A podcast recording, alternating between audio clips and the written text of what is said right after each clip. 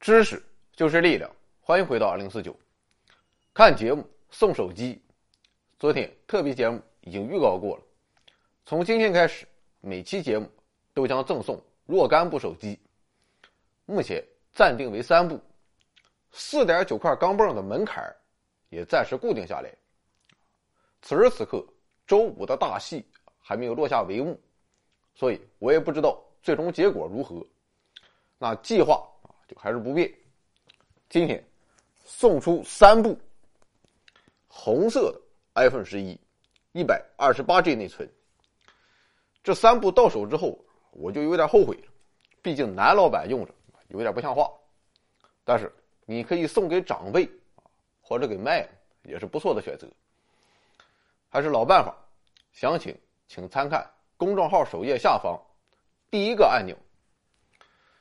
妥了，开启一个目前我也不知道会做多少期的系列节目《神剑凌霄》，我们要聊聊中国大火箭的故事。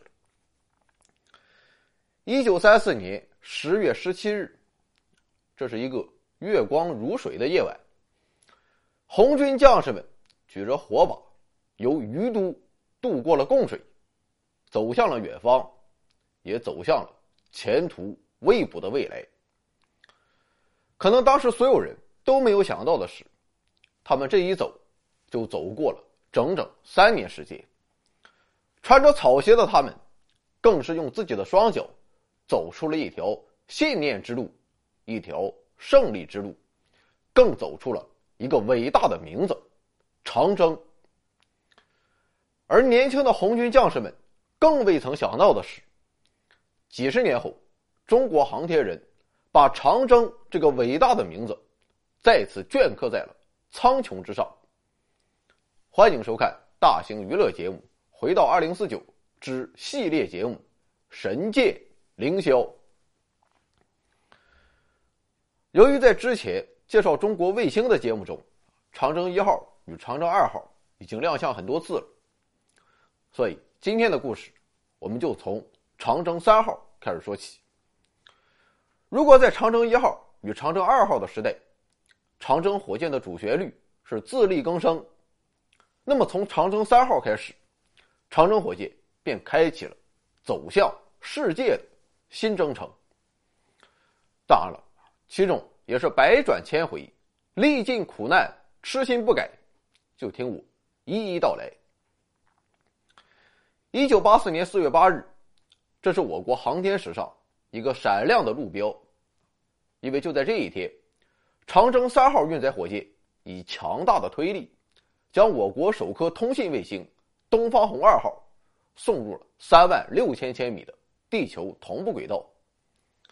横空出世的长征三号运载火箭，立刻成为了全球舆论关注的焦点。很多老外。那是很不相信自己的眼睛。按理说，一九七零年长征一号把世界震惊了一次之后，处于改革开放之后的一九八四年，再发射个火箭，没有什么大惊小怪的。但这次发射很不一样，因为这一次长征三号火箭第三级采用了世界上最先进的发动机，这就是氢氧发动机。要知道，在当时，掌握这一技术的国家，全世界除了美国和法国，再就是中国了。可以想象，一时间，欧美主流媒体纷纷发表评论，他们一致认为，中国长征三号火箭的发射成功，是中国航天技术史上的一个里程碑，它表明了中国火箭的崛起和强大。面对着纷至沓来的赞誉。中国航天人不高兴，那是不可能的。不过此时，一个更加大胆的想法也开始在他们心中萌生。那就是，既然长征三号火箭的性能得到了世界的高度认可，而国际卫星发射市场的需求有进一步扩大，那么我们是不是也可以尝试一下，用长征三号火箭去发射外国的卫星呢？除了国际市场上的巨大需求之外，此时国内形势也迎来了巨大的变化。一九八四年，改革开放步伐进一步加快，经济建设成为国家的中心任务。那年夏天，中央军委在北戴河召开扩大会议。会上，时任中央军委主席邓小平同志指出，五年内打不起大仗来，我们不要再搞备战备荒了。在这一高瞻远瞩的判断之下，我军的战略方针。开始进行大调整，那又是军队从临战状态转到和平时期的建设轨道上来。随即，国务院、中央军委对国防科工委和航天部提出了由军品转入民品的新思路。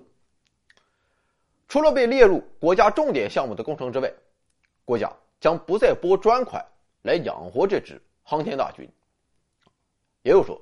中国航天人手里捧的不再是铁饭碗，这可如何是好？没有办法，为了顺应改革形势，航天工业部也只能主动转轨，从计划经济轨道转向市场经济，从试验轨道转向商品轨道，从军用产品转向民用产品。以后自己不仅要会造火箭，钱也得自己挣。要说中国航天人确实厉害，造火箭的执行能力强，开拓市场的执行力更是不弱。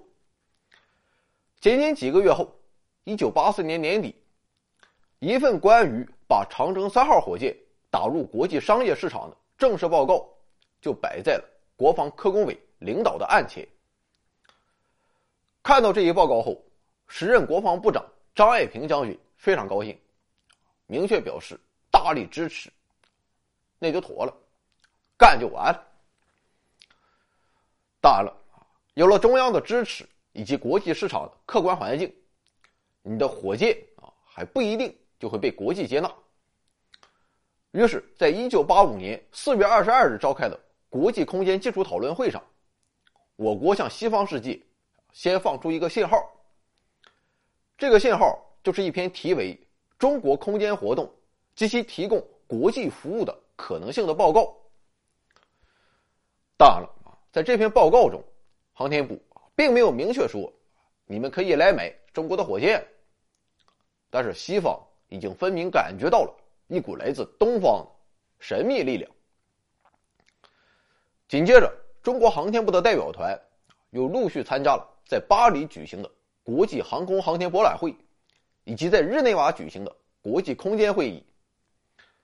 具体的过程啊就不细说了，反正信号又是一通放，而且外国人心中也渐渐的对中国火箭有了两个大致的印象：一是可靠，二是便宜。而就在他们还在猜测的时候，一九八五年十月二十七日，我国航天部通过新华社突然向全世界正式宣布，中国自行研制的长征三号。和长征二号运载火箭将投入国际市场，以优惠价格承揽国外卫星发射业务。也正是从这一天起，中国航天正式向世界打开了大门。昨天唱的这个嗓子，至今还有一种塞了驴毛的感觉，所以今天稍微短一点。那么接下来的生意，它会怎么样呢？请看下集《神剑凌霄》，亚洲一号。回到二零四九微信订阅号已全面升级，微信搜索“回到二零四九”或 “back to 二零四九”，阅读节目文本，还有更多惊喜，精神的、物质的，还有你懂的。